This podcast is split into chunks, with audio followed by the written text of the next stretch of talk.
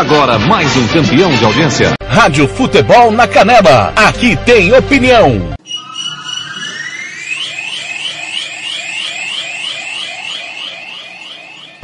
Está entrando no ar o Giro Esportivo, o resumo esportivo do dia, aqui da Rádio Futebol na Canela. Você confere com toda a equipe do TLF.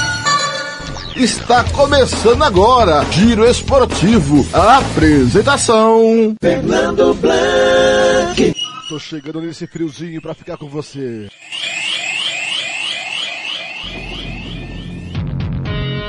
Ele está chegando, o galã do rádio, a emoção do gol, vibrante, sempre no caminho da emoção na Rádio Futebol na Canela. Fernando Blanc.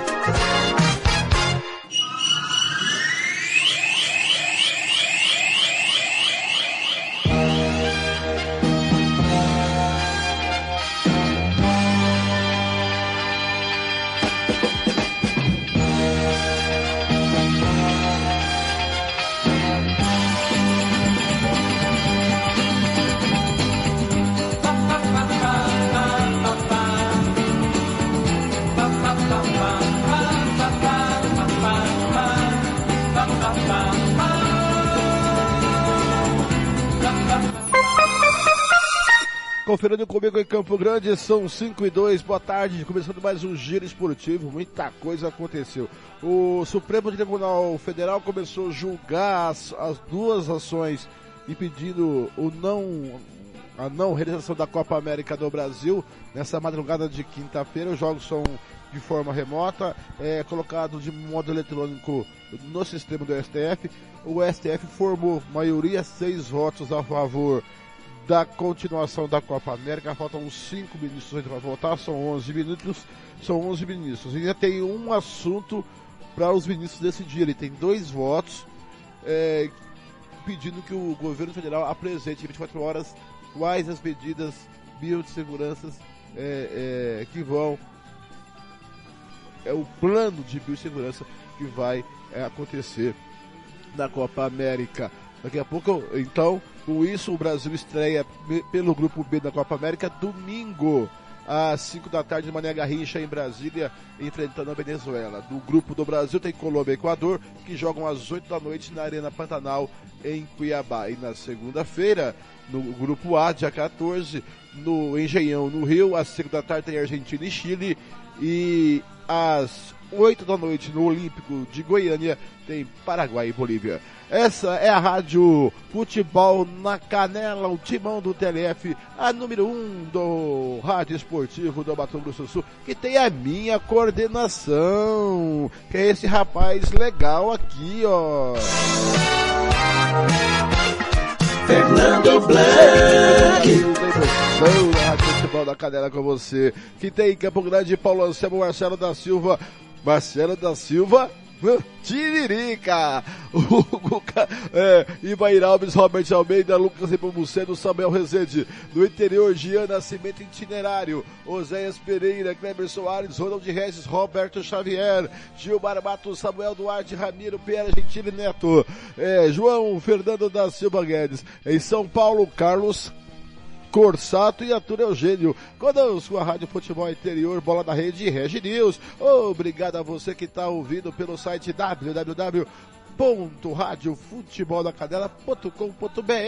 pelo aplicativo Rádiosnet, CX Rádio Online, Rádio Box ou pelo aplicativo da Rádio Futebol da Canela no Play Store do seu celular. Hoje é dia 10 de junho, junho é meio do ano, tá aí galera, 10 de junho de 2021 e hoje é dia de quê? Que, que dia é hoje? Dia de que hoje? Hoje é dia, dia de Portugal, dia do chão, do dia do chá gelado. É bom chá gelado, hein? Mas no calor desse inverno é bom chazinho quente, chá gelado com limãozinho. É, é. Então, galera, dia de Portugal é dia do, do chá, do, do chá gelado. Muito bem, como o programa hoje é curto igual o coice de porco, vamos rapidinho com o boletim epidemiológico com a Catilcia Fernandes. Rádio Futebol na Canela. Aqui tem opinião. Catiúcia Fernandes. Em apenas 24 horas, Mato Grosso do Sul registrou mais 1.025 casos de contaminação pelo coronavírus, 308.374 casos confirmados no total. Os números constam no boletim epidemiológico desta quinta-feira, dia 10 de junho. Hoje estão em isolamento domiciliar 19.639 pessoas e outras 1.286 estão internadas. Também foram registradas mais 52 mortes por consequência da Covid-19. 7.320 vidas sumatogrossenses perdidas desde o início da pandemia. E nesta quinta-feira, dia 10, o Comitê Gestor do Prosseguir publicou no Diário Oficial do Estado a nova classificação do mapa de risco para infecções por Covid-19, que leva em conta a superlotação nos hospitais. Em live extraordinária, o secretário-geral do Resende explicou que municípios de bandeira vermelha deverão subir para um nível de coloração. Número de casos exageradamente elevados, número de internações que batem recordes atrás de recordes, número também de óbitos que ultrapassa 50 óbitos por dia e tornou o nosso Mato Grosso Sul no epicentro da doença. Em virtude de solicitação da SOMASUL, Associação dos Prefeitos do Mato Grosso do Sul, que os municípios gostariam que pudessem ser conduzidos pelo que dito prosseguir. Em virtude desse mapa de situações que nós encaminhamos ao governador. O governador do Mato Grosso do Sul fez um decreto e depois desse decreto, em caráter excepcional, fizemos uma reunião do nosso comitê do prosseguir, que entende. E a situação hoje faz com que nós devamos tomar uma decisão dura para que haja uma mudança de bandeira, um grau maior a todos os municípios que se encontravam na coroação vermelha lastreado na taxa de ocupação de lei de UTIs, que em todas as macro-regiões estavam acima de 100%. E colocamos que, a partir de agora, esse é um fator que vai nortear a tomada de decisão do prosseguir. Com a atualização dos dados, sete cidades estão classificadas na bandeira laranja, de grau de risco médio. 29 foram colocadas na bandeira vermelha, de risco alto, e 43 subiram para a bandeira cinza cinza, com grau de risco extremo. Definido em caráter excepcional, o novo mapa situacional do prosseguir vale entre os dias 11 e 24 de junho. Todas as informações sobre a nova classificação do prosseguir podem ser conferidas no Diário Oficial do Estado desta quinta-feira, dia 10 de junho. Catiúcia Fernandes para a Rádio Futebol na Canela. Rádio Futebol na Canela. Aqui tem opinião. SS Cesta Básica, a melhor de Campo Grande. Entregamos em toda Campo Grande. Terrenos em do Brasil, sem taxa de entrega. Ligue 99170 2050. Fernando Blanc.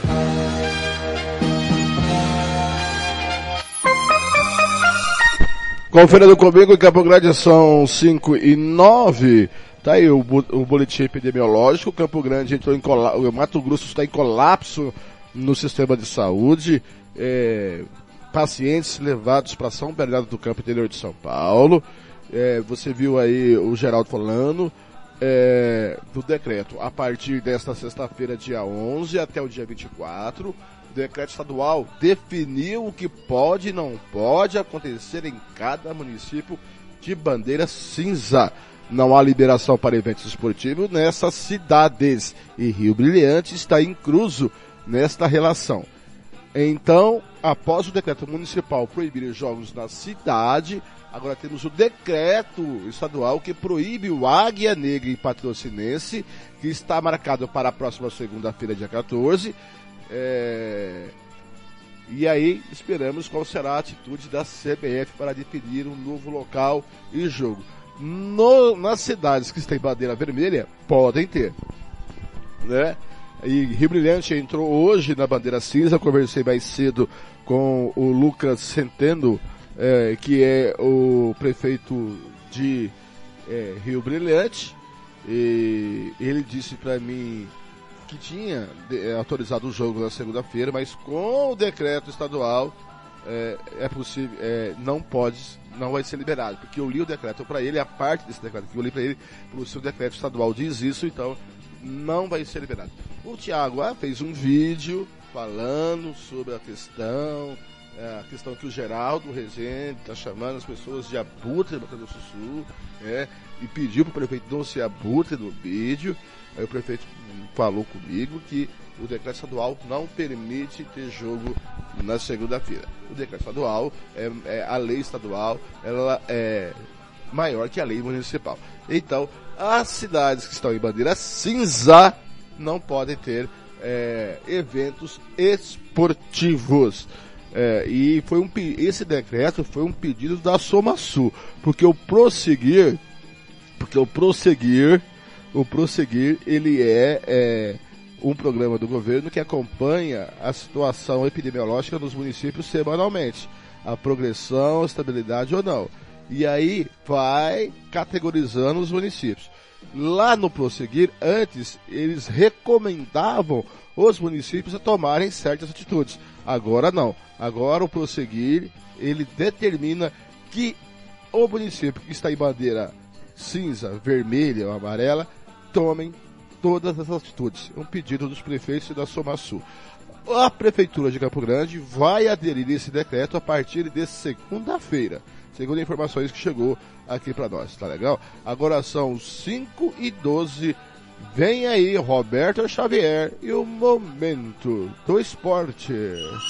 Rádio Futebol na Canela. Aqui tem opinião. Momento do esporte.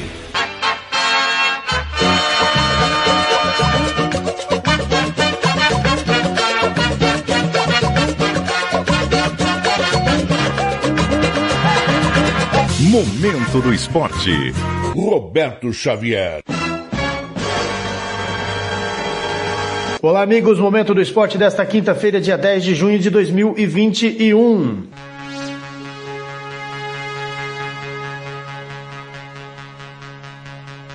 Jogos Olímpicos. Número de atletas refugiados quase triplica para Tóquio. Mais detalhes com Daniele Esperon, da agência Rádio Web.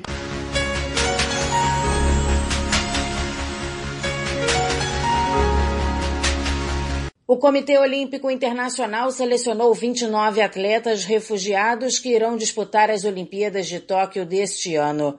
E esse número é quase três vezes maior que o de toda a delegação que estava presente na Rio 2016, quando na ocasião contou com 10 representantes. A seleção se deu através da escolha entre 56 atletas, apoiados pela Agência das Ações Unidas para Refugiados, a Acnur, como explica o porta-voz da agência no Brasil, Luiz Fernando Godinho. O número de atletas selecionados é uma decisão do COI e diz respeito a um programa de bolsas que o próprio COI é, implementa juntamente com o Acnu, que financia atletas refugiados em todo o mundo para que eles possam manter os seus treinamentos. Então, essa seleção é feita com base nesse programa de bolsas.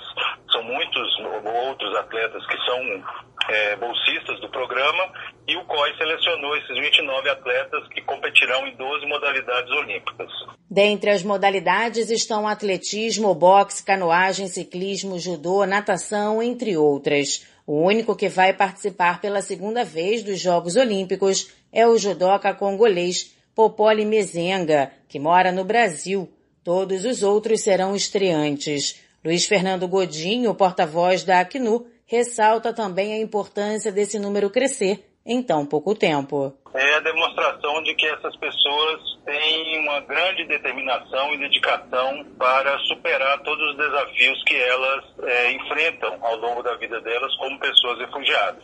Mas o mais importante para a gente é o fato de que esses atletas mostram, por meio da sua resiliência, da sua determinação, é, e dedicação que é possível superar os desafios e assim são, acho que, uma inspiração para todos nós. Para o COI, a equipe mostra uma mensagem de solidariedade aos 80 milhões de refugiados em todo o mundo. A delegação vai desfilar na abertura das Olimpíadas no dia 23 de julho. Agência Rádio Web com informações da Olimpíada de Tóquio, Daniela Esperon. Passou quem jogou melhor nos dois confrontos e soube jogar com a vantagem que tinha, o Atlético Goianiense. Comentarista Rafael Prates, da Rádio CBN de São Paulo, analisa empate sem gols que resultou na eliminação do Corinthians da Copa do Brasil. Pênalti, pênalti, pênalti, pênalti, pênalti, pênalti, pênalti.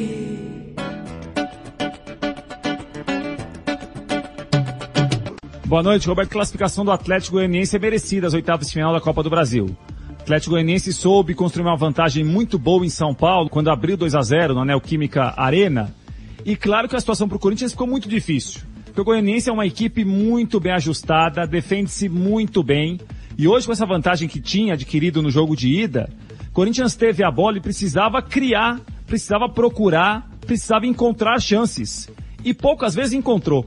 Né? O Corinthians muitas vezes optou por lançamentos para a área e lançamentos muito, em muitos momentos sem muitos critérios. Era pegar a bola da intermediária ou do bico da área e colocar a bola na área alta do Atlético Goianiense.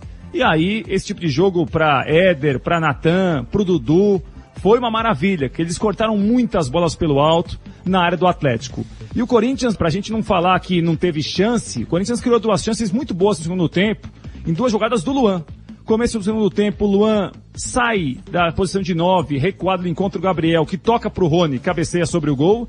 E depois do Luan, a melhor chance do Corinthians, encontra um lançamento muito bom pro Gustavo Silva, atrás da, nas costas do Natanael, Gustavo Silva para no Fernando Miguel. Fora isso, era o Corinthians tentando cruzar da maneira que dava, da maneira que conseguia encontrar um espaço para levantar a bola na área, esperando um rebote, esperando alguém cabecear, esperando um desvio, uma bola que bate aqui, bate ali para tentar um gol mas não conseguiu. Passou quem realmente foi melhor nos dois confrontos. Foi melhor em São Paulo e hoje soube jogar com a vantagem que tinha, que foi o Atlético Goianiense. Corinthians dá adeus à Copa do Brasil nesta noite. Pênalti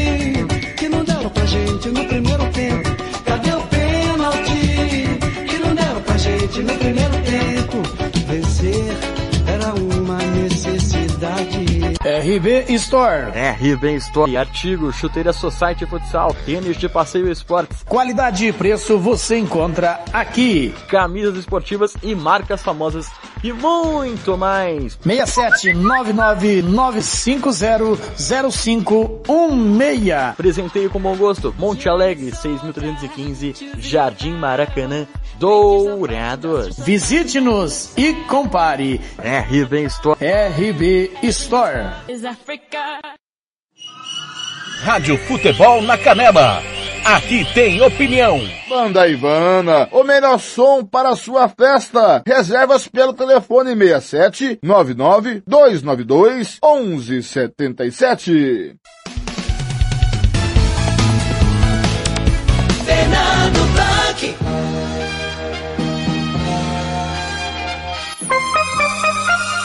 Fernando, comigo em Campo Grande são 5 e 18, só falando o nome certo do prefeito de Rio Brilhante, é o Lucas Centenaro Forone, mais conhecido como Lucas Forone, prefeito de Rio Brilhante, sobre a, a, o decreto estadual aí que suplementa o decreto municipal e o Águia Negra vai ter que arrumar outro lugar para jogar, né? Alguém, algum lugar que tem bandeira vermelha aí, algum município, tá? E eu quero aqui rapidão, eu já vou falar da Copa do Brasil, que você estava acompanhando aí a Copa do Brasil é, com a Rádio Guaíba, né?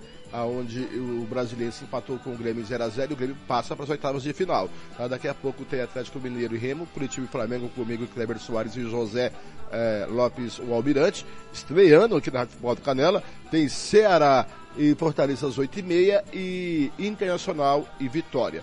Tem umas matérias aqui no site Futebol da Canela. Você, você acessa www.radiofuteboldacanela.com.br e você tem as informações. Após novo vexame, Cruzeiro demite Felipe Conceição. Confira o mercado. É, tá rolando. Felipe Conceição deixou o Cruzeiro após a eliminação na Copa do Brasil. A noite de quarta-feira, mais conhecida como ontem, dia 9, foi de eliminação de quatro grandes do Brasil. Palmeiras Corinthians e Cruzeiro e América Mineiro. Nossa, daqui a pouco vamos falar muito sobre isso. Foram eliminados por, time, por times com menor investimento. As últimas horas derrubaram o técnico do Cruzeiro e fizeram um velho conhecido voltar ao Santa Cruz. Confira. Cruzeiro, após eliminação para a Juazeirense da Copa do Brasil, a diretoria demitiu o técnico Felipe Conceição. O técnico esteve à frente do time de Belo Horizonte com, em 19 jogos, com o mesmo número de vitórias e derrotas, oito no total, além de aproveitamento de 47% frequente ser favorito. No Marcelli, clube francês comandado por Jorge Sampaoli confirmou a contratação do meio-campo Gerson, de três anos, do Flamengo. A venda acabou sacramentada no fim de semana e o Flá deve receber pelo jogador 25 milhões de euros 160 milhões de reais. Esse valor aí pode chegar a 30 milhões de euros, hein, galera? Santa Cruz. O clube anunciou o Givanildo Oliveira, sem clube desde 2019, quando dirigiu o América Mineiro. Ele será diretor técnico, comissão de profissionalizar o clube e o seu departamento de futebol. No PSG, o clube francês anunciou o meio campo holandês Wijnaldum, ou Wijnaldum, como queira, 30 anos, ex-Liverpool e Ajax, com contrato de 2024. Bela contratação do Ainaldo, gosto muito desse jogador. Mais notícias aqui da Rádio Futebol na Canela, no site futeboldacanela.com.br. Presidente do comercial, testa para a Covid-19. Cláudio Barbosa está em casa cumprindo isolamento. O presidente do comercial, Cláudio Barbosa, 51 anos, testou positivo para a Covid-19. A informação foi dada por por ele a Rádio Futebol na Canela. Segundo Cláudio, ele está, em, ele está no oitavo dia de sintomas, mas está em casa e bem. Nos primeiros quatro dias teve, é, é, teve febre, dor de cabeça e dor no corpo. Do quinto dia em diante, sua garganta arranhando e tosse seca. É, fez exames e deu positivo, mas está bem e com o pulmão ok. Não perdi olfato nem paladar, afirmou o presidente. Cláudio é, o mais, é mais um dirigente do futebol do Estado com Covid. Segundo o presidente, ele não tem comorbidades. Desde o início da pandemia, Fábio Manso, do União, Zé Leôncio, do Sena e o ex-presidente do comercial Walter Mangini divulgaram a infecção. Além deles, os dirigentes Marcelo Ricardo, Sandro Musi o Manolo também foram contaminados. Infelizmente, Mangini nos deixou às vésperas da eleição colorada em 2020.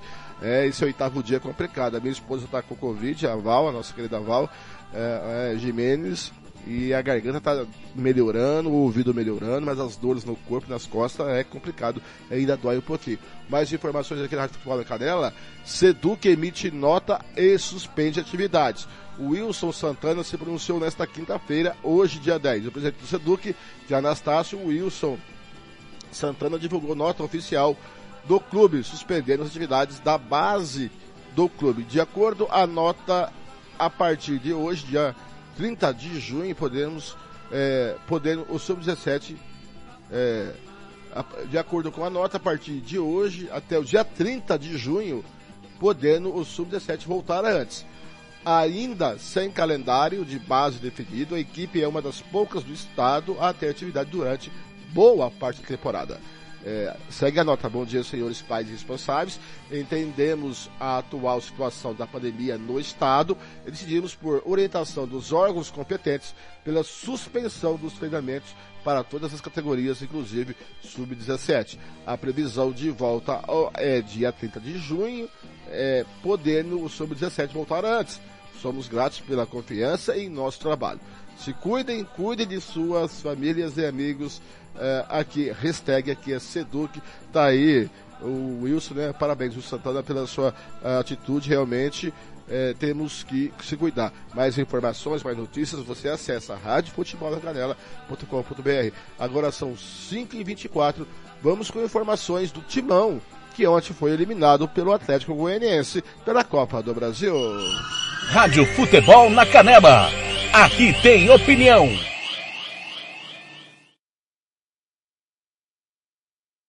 Bruno Camarão, a sua análise da eliminação corintiana após este empate 0 a 0 Eu errei. Primeiro é o Bruno Camarão, depois as informações do, do Timão. Vamos lá, Bruno. Bruno Camarão, a sua análise da eliminação corintiana após este empate 0 a 0 o Silvinho, enfim, todo o contexto envolvendo o Timão e também a análise do Atlético Goianiense. Corinthians eliminado em 20 minutos, né? O que deixou de fazer na Neoquímica Arena na semana passada. Esse foi o tempo suficiente para o Dragão fazer dois gols e depois pouco ser incomodado. Corinthians viajou para o centro-oeste do país com uma desvantagem enorme e precisaria propor jogo, construir, buscar ser agressivo, ofensivo, diante de uma organização que não tem. O que chama atenção de fato é o Corinthians tendo enfrentado um Atlético Goianiense de um treinador com o tempo de trabalho semelhante ao do Silvinho. O Barroca claramente conseguiu melhorar o Atlético Goianiense que iniciou o ano, né, com a eliminação na Copa Sul-Americana, perda do Campeonato Estadual, mas que conseguiu rapidamente se reinventar. É um time forte na defesa, com dois ótimos meio-campistas, William Maranhão e também o Marlon Freitas. E quando a bola chega nos jogadores de lado de campo, há jogo, há a colaboração dos laterais, enfim, e uma ótima referência como Zé Roberto. Hoje o Corinthians entrou em campo e executou 53 cruzamentos para a área sem ter um 9 um, um nove de referência. Jô no banco de reservas entrou nos minutos finais, sem condição física alguma, mas para tentar alguma coisa. E é isso, Corinthians sempre na busca do acaso, porque bola para jogar e destruir defesas rivais, o Corinthians não tem definitivamente. A temporada vai ser dura. A disputa da Série A do Campeonato Brasileiro é de times é, organizados, equipes fortes, equipes que competem muito. O Corinthians, somente na base da raça, da abnegação da luta, é, que são valores apregoados pelo Silvinho, não vai a lugar nenhum. Tentar fazer um jogo de pressão de maneira desorganizada também não renderá frutos a desclassificação era iminente. Ela aconteceu depois do apito final, com o Corinthians tendo pouquíssimas chances reais de gol, Arthur. E agora teremos um clássico quente. Bastante, né? Porque o Palmeiras foi eliminado da Copa do Brasil, assim como o Corinthians, mas eu vejo o Palmeiras num outro patamar, numa situação, olhando fora do aquário, para lado a lado, numa situação é, muito mais amena do que a do Corinthians, apesar, claro, das dores internas. O Palmeiras não imaginava cair para o CRB na terceira fase da Copa do Brasil. O Palmeiras imaginava seguir adiante, é o defensor do título. É, isso é inegável. Há uma rasura, ponto. Só que o Palmeiras tem muito mais potencial para se desenvolver, porque tem uma espinha dorsal pronta, do que um time que é um arremedo. O Corinthians é, é um retalho, é um rascunho. O Corinthians não tem uma ideia própria e sim o Silvinho vai ter muitos, muito mais problemas para uh, encarar o rival do que do outro lado o Abel Ferreira, tenho certeza disso. Fernando Blanc. Fernando Blanc. Conferindo comigo, são 5h28, agora sem informações do Timão. Começamos com o Corinthians. Ai, ai, ai, ai, ai. Três grandes da história da Copa do Brasil estão fora. Palmeiras, Corinthians e Cruzeiro. Alô, meu caro João Paulo Capelanes, boa tarde. Boa tarde, Lia. Forte abraço para o ouvinte da Rádio Bandeirantes. Após a eliminação na Copa do Brasil, Corinthians tem prejuízo milionário, deixa de arrecadar quase 3 milhões de reais com a eliminação precoce na competição. Agora, o foco volta a ser o Campeonato Brasileiro. Neste sábado, pega o Palmeiras, 6 horas da tarde, no Allianz Parque, e a expectativa, segundo o próprio técnico Silvinho, além de força máxima, é contar com Fagner, que não atuou na partida de ontem, porque estava suspenso pelo cartão vermelho. A expectativa é que a manutenção do sistema tático com uma linha de quatro na defesa seja mantida pelo treinador, que vai em busca de mais uma vitória na edição do Campeonato Brasileiro. Corinthians. São as informações para você do Corinthians fora da Copa do Brasil. Ai, ai, ai, ai, ai. Fernando Blanc. E o Palmeiras, hein? Perdeu ontem CRB nos pênaltis. Eu só vou passar rapidinho aqui o que aconteceu nos pênaltis, né, cara? O Cruzeiro também perdeu nos pênaltis ontem para o João Azerense. E o Denilson Show da Band News Piratininga fala sobre essa derrota do Verdão. Né, meu amigo, meu caro Denilson Show. Denilson neles.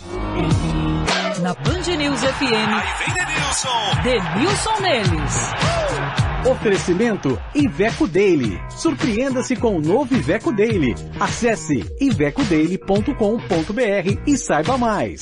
E Grupo Souza Lima. Eficiência em segurança e serviços. E agora o nosso Denilson de Oliveira, Denilson Show. Vem cá, Denilson. Dia duro pros grandes ontem aí, conta pra nós. Band News FM, tudo bem? Denilson Show, mais um Denilson neles. para falar um pouquinho de Copa do Brasil. Que Copa do Brasil e que foi essa terceira fase para algumas, algumas equipes. Falando do Juazeiro que venceu o Grêmio, o Cruzeiro, perdão, nos pênaltis. É, o Cruzeiro vem vivendo uma situação extremamente delicada. Felipe Conceição acabou é, perdendo o cargo, né, depois do, dessa eliminação. É, já na Série B, último colocado, um gigante como o Cruzeiro, vivendo uma situação extremamente difícil é, no futebol. Obviamente essa Série B também, com algumas equipes, Vasco, Botafogo, então algumas equipes de, de, de expressão, então vai ser uma das melhores Série B, se a gente pode dizer assim.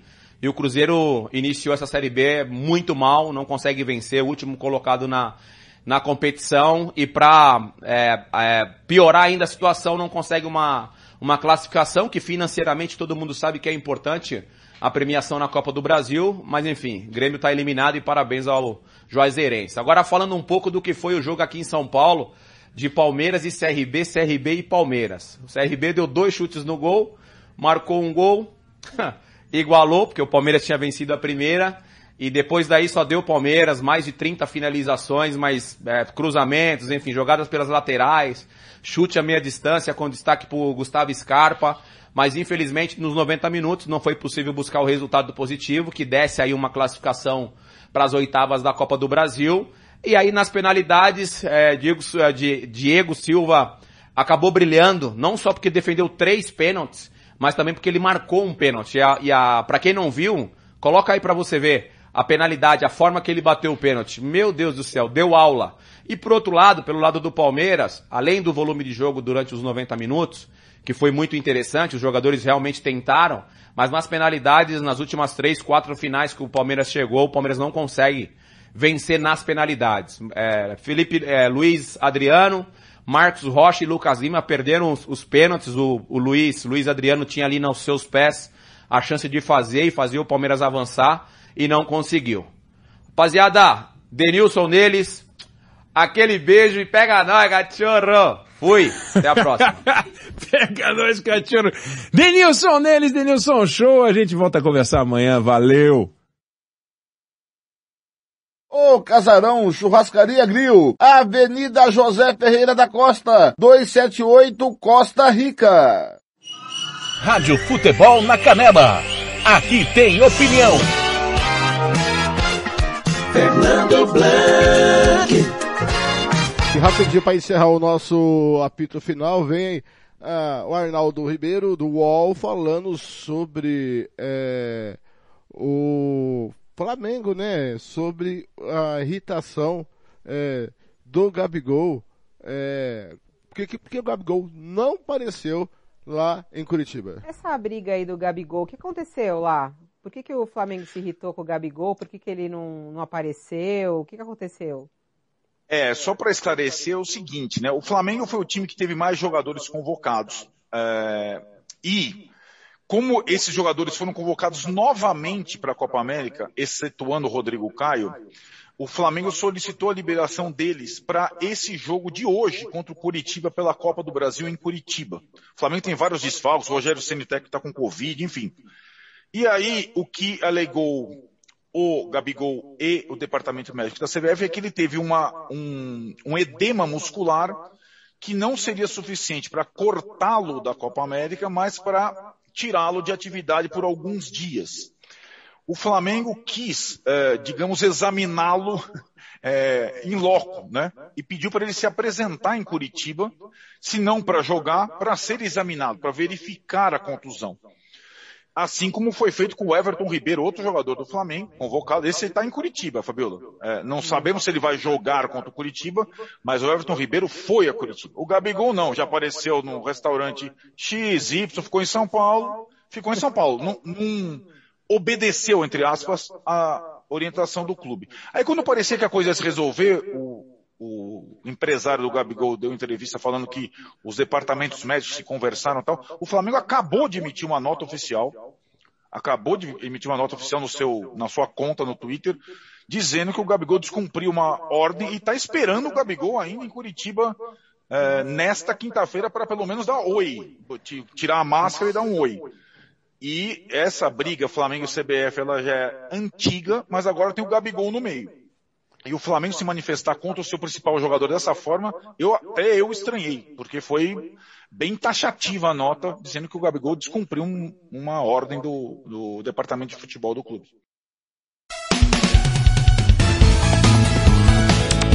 Fernando Blanc. Fernando Blanc. Pra você não esquecer. Agora são 5h35, estou indo embora. E depois do intervalo vem aí a jornada esportiva. Vai começar mais uma jornada esportiva pela terceira fase da Copa do Brasil, Coritiba e Flamengo. Flamengo e Coritiba, não sai daí não, é só o intervalo. Eu já volto com a abertura da jornada esportiva.